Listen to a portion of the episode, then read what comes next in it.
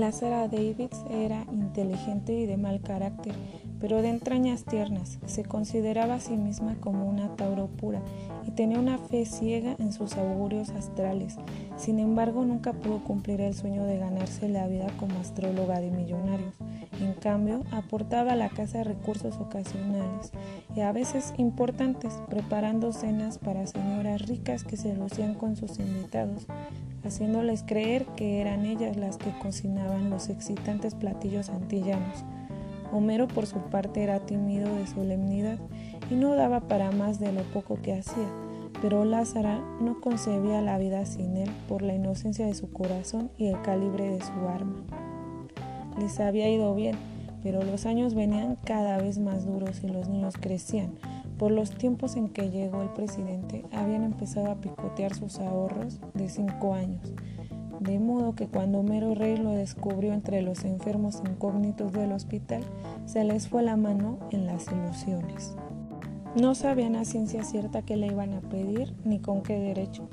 En el primer momento habían pensado venderle el funeral completo, incluidos el embalsamiento y la repatriación, pero poco a poco se fueron dando cuenta de que la muerte no parecía tan inminente como al principio. El día del almuerzo ya estaban ya aturdidos por las deudas.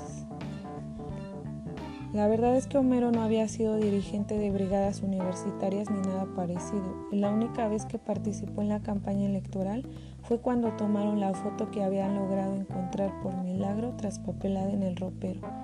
Pero su fervor era cierto.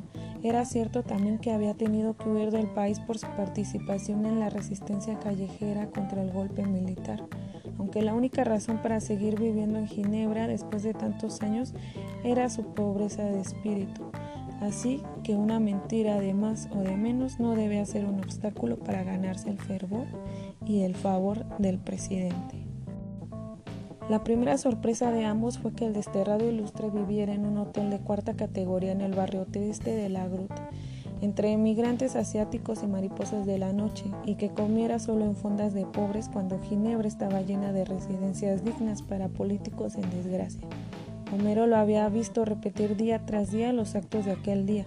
Lo había acompañado de vista y a veces a una distancia menos que prudente, en sus paseos nocturnos por entre los muros lúgubres y los colgajos de campánulas amarillas de la ciudad vieja. Lo había visto absorto durante horas frente a la estatua de Calvino.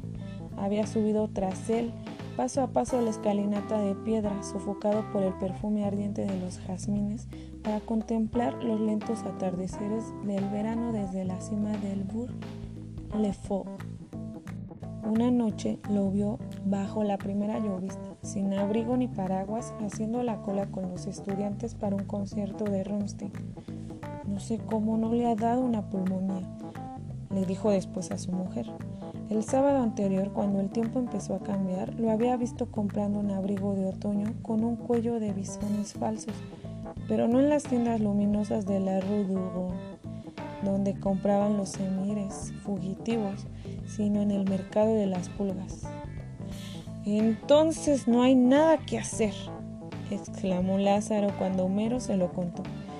Es un avaro de mierda, capaz de hacerse enterrar por la beneficencia en la fosa común. Nunca le sacaremos nada. A lo mejor es pobre de verdad, dijo Homero, después de tantos años sin empleo. Ay, negro, una cosa es ser Piscis con ascendente Piscis y otra cosa es ser pendejo, dijo Lázaro. Todo el mundo sabe que se alzó con el oro del gobierno y que es el exiliado más rico de la Martinica. Homero, que era 10 años mayor, había crecido impresionado con la noticia de que el presidente estudió en Ginebra, trabajando como obrero de la construcción. En cambio, Lázara se había criado entre los escándalos de la prensa enemiga magnificados en una casa de enemigos, donde fue niñera desde niña.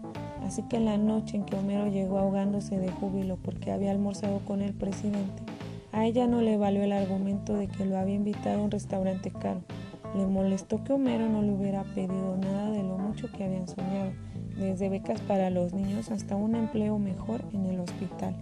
Le pareció una confirmación de sus sospechas la decisión de que le echaran el cadáver a los buitres en vez de gastarse sus francos en un entierro digno y una repatriación gloriosa. Pero lo que rebosó el vaso fue la noticia que Homero se reservó para el final, de que había invitado al presidente a comer arroz con camarones el jueves en la noche. No más eso me faltaba, gritó Lázara. Que se nos muera aquí, envenenado con camarones de lata y tengamos que enterrarlo con los ahorros de los niños. Lo que al final determinó su conducta fue el peso de su lealtad conyugal. Tuvo que pedir prestado a una vecina tres juegos de cubiertos de alpaca y una ensaladera de cristal, a otra una cafetera eléctrica, a otra un mantel bordado y una vajilla china para el café. Cambió las cortinas viejas por las nuevas que solo usaban en los días de fiesta y les quitó el forro a los muebles. Pasó un día entero fregando los pisos, sacudiendo el polvo, cambiando las cosas del lugar hasta que logró lo contrario de lo que más les hubiera convenido, que era conmover al invitado con el decoro de la pobreza. El jueves en la noche, después de que se repuso del ahogo de los ocho pisos, el presidente apareció en la puerta con un nuevo abrigo viejo y el sombrero melón de otro tiempo y con una sola rosa para Lázaro. Ella se impresionó con su hermosura viril y sus maneras de príncipe, pero más allá de todo eso, lo vio como esperaba verlo, falso y rapaz. Le pareció impertinente porque ella había cocinado con las ventanas abiertas para evitar que el vapor de los camarones impregnara la casa y lo primero que hizo él al entrar fue aspirar a fondo como en un éxtasis súbito y exclamó con los ojos cerrados y los brazos abiertos. ¡Ah! El olor de nuestro mar. Le pareció más tacaño que nunca por llevarle una sola rosa, robada sin duda de los jardines públicos. Le pareció insolente por el desdén con que miró los recortes de periódicos sobre sus glorias presidenciales y los gallardetes y banderines de la campaña que Homero había clavado con tanto cardo en la pared de la sala. Le pareció duro de corazón porque no saludó siquiera a Bárbara y a Lázaro, que le tenían un regalo hecho por ellos mismos. Y en el curso de la cena se refirió a dos cosas que no podía soportar, los perros y los niños. Lo odió. Sin embargo, su sentido caribe de la hospitalidad se impuso sobre sus prejuicios. Se había puesto la bata africana de sus noches de fiesta y sus collares y pulseras de santería y no hizo durante la cena un solo gesto ni dijo una palabra de sobra. Fue más que reprochable, perfecta. La verdad era que el arroz con camarones no estaba entre las virtudes de su cocina, pero lo hizo con los mejores deseos y le quedó muy bien. El presidente se sirvió dos veces sin medirse en los elogios y le encantaron las tajadas fritas de plátano maduro y la ensalada de aguacate, aunque no compartió las nostalgias. La Sara se conformó con escuchar hasta los postres, cuando Homero se atascó sin ver que viniera a cuento en el callejón sin salida la existencia de Dios. Yo creo que sí existe, dijo el presidente, pero no tiene nada que ver con los seres humanos. Anden cosas mucho más grandes. Yo solo creo en los astros, dijo Lázaro, y escrutó la reacción del presidente. ¿Qué día nace usted? 11 de marzo. Tenía que ser, dijo Lázaro con un sobresalto triunfal y preguntó el buen tono. ¿No serán demasiado dos pises en una misma mesa? Los hombres seguían hablando de Dios cuando ella se fue a la cocina a preparar el café. Había recogido los trastos de la comida y ansiaba con toda su alma que la noche terminara bien. De regreso a la sala con el café, le salió al encuentro una frase suelta del presidente que la dejó atónita. No lo dude, mi querido amigo, lo peor que pudo pasarle a nuestro pobre país es que yo fuera presidente.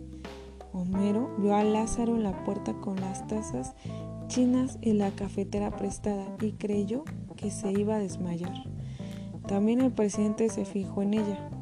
No me mire así, señora, le dijo en buen tono. Estoy hablando con el corazón. Y luego, volviéndose a Homero, terminó. Menos mal que estoy pagando cara mi insatez y mi insensatez. Lázara sirvió el café, apagó la lámpara cenital de la mesa cuya luz inclemente estorbaba para conversar y la sala quedó en una penumbra íntima. Por primera vez se interesó en el invitado, cuya gracia no alcanzaba a disimular su tristeza. La curiosidad de Lázara aumentó cuando él terminó el café y puso la taza boca abajo en el plato para que reposara el asiento.